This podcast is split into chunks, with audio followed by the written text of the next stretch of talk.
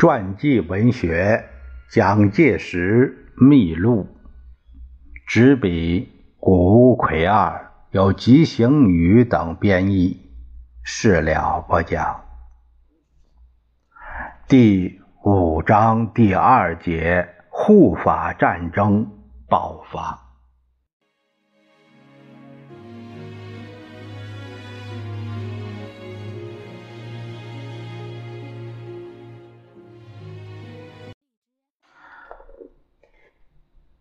当北京政府段祺瑞派其心腹大将傅良佐为新任督军，调来北洋军的主力部队之后，湖南的情势立即有了急剧的变化。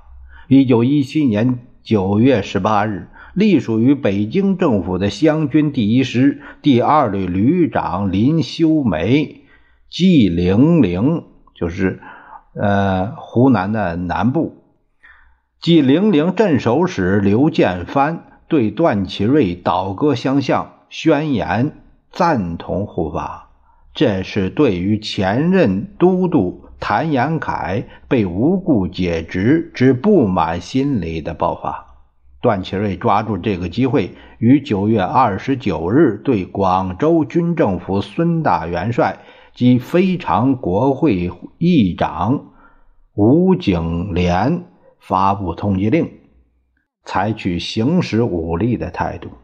到了这个时刻，广东军政府在军事体制方面还有欠齐备，政府内部的军阀同床异梦，不肯遵循孙文的指挥。在这样的情况下，作战计划仍不得不重新加以研讨。于是，蒋介石于十月一日向孙文上陈。滇越两军对于闽浙单独作战之计划，这个计划约一千五百字，应当为当时情势变化，将南军就是护法军，也就是滇越军主要作战地定于东南方面的福建、浙江沿海一带，对于进驻有敌军主力的湖南。眼前继续采取守势，而以长江口的上海为进击目标。大致内容是这样：现以海军为主力，向东南沿海一带至福建、浙江两省扫除北军之势力，击攘吴淞、上海之敌军，以吴淞为海军根据地，封锁长江之门户，东南之势力不难完全造成矣。若西。就是指的湖南方面，若西南战局能有转机，则与之相互策应，出入长江沿岸一带，肃清长江上下游之敌军，则第二期作战北伐之基本定矣。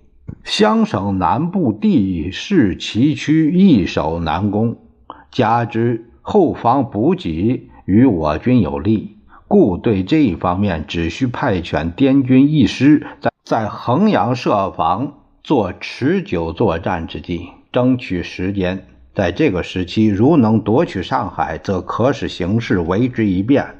感到有后顾之忧的湖南敌军将会士气动摇，我军易于转取攻势。然而，这样的作战计划结果未及采用。十月六日。李有文所率领的湘军第一师推进到衡阳东北约四十五公里的衡山附近，和军政府部队初交战火。翌日七日，孙文下令宣告讨伐段祺瑞、梁启超等人进入兵戎相见的战争状态。在续战时。北军有两个旅长向军政府归顺，李幼文单身逃亡，展开了与南方有利的态势。军政府乃任命程潜为湘军总司令，谭浩明（谭浩明是广西督军），谭浩明为两鄂原湘军总司令，率军入湘。而北军方面也调遣倪嗣冲。所属的部队增援到达，经过激战之后，衡阳一度被优势的北军占领。但进入十一月，南军转为反攻阶段。十四日掌握了省会长沙。又在四川隶属北京政府的川军第五师熊克武，他是前同盟会的会员，结果也归附军政府，将北军击破。看到北方军战况如此不利，于是直隶曹锟、湖北王占元、江西陈光远。江苏李纯四督军乃于十八日对北京发出通电，要求段祺瑞和广州军政府议和。就在同一天，孙文也通电全国，声明恢复约法，召开旧国会，乃议和的最低条件。然而，在军政府方面，虽说在湖南、四川打了胜仗，但内部的困难却并未消除。应选元帅的唐继尧。陆荣廷一直没有就任，两人都是以扩张自派势力为目的，只不过是为着要抵抗段祺瑞而加入了军政府。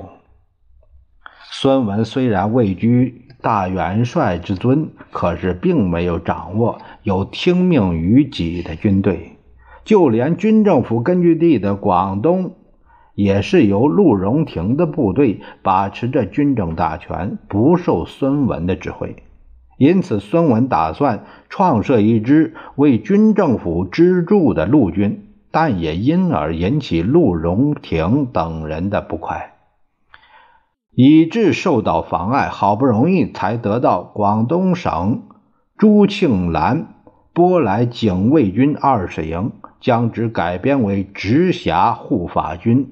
已经是十一月二十一日的事，并且还有附带的条件，不得在广东驻屯。海军方面也没有遵循孙文的意志。次年一月，发生了广东督军莫荣新枪杀无辜军民六十余人的事件。孙文下令海军讨伐，但海军总长陈璧光却将大部分军舰调离广州，好像没有这么一回事儿。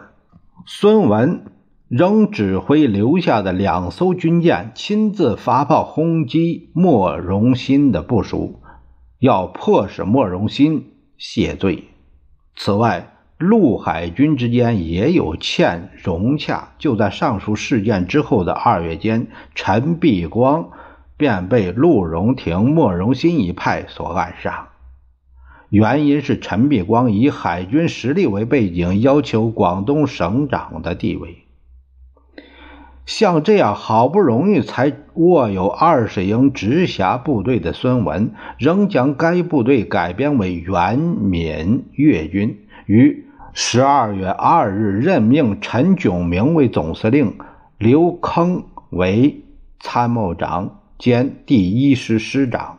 许崇智为支队司令，先编成十营，担负讨伐隶属皖系之福建督军李厚基的任务，进军入闽，陆续攻下龙岩、漳州、汀州，在闽南地区开辟了为护法而战的主战场。这一年的十一月一日，蒋介石与张群同被任命为大元帅府参军。但当时仍在上海。一年三月，出任孙文直辖部队陈炯明总司令部的作战科主任，参加闽南战役。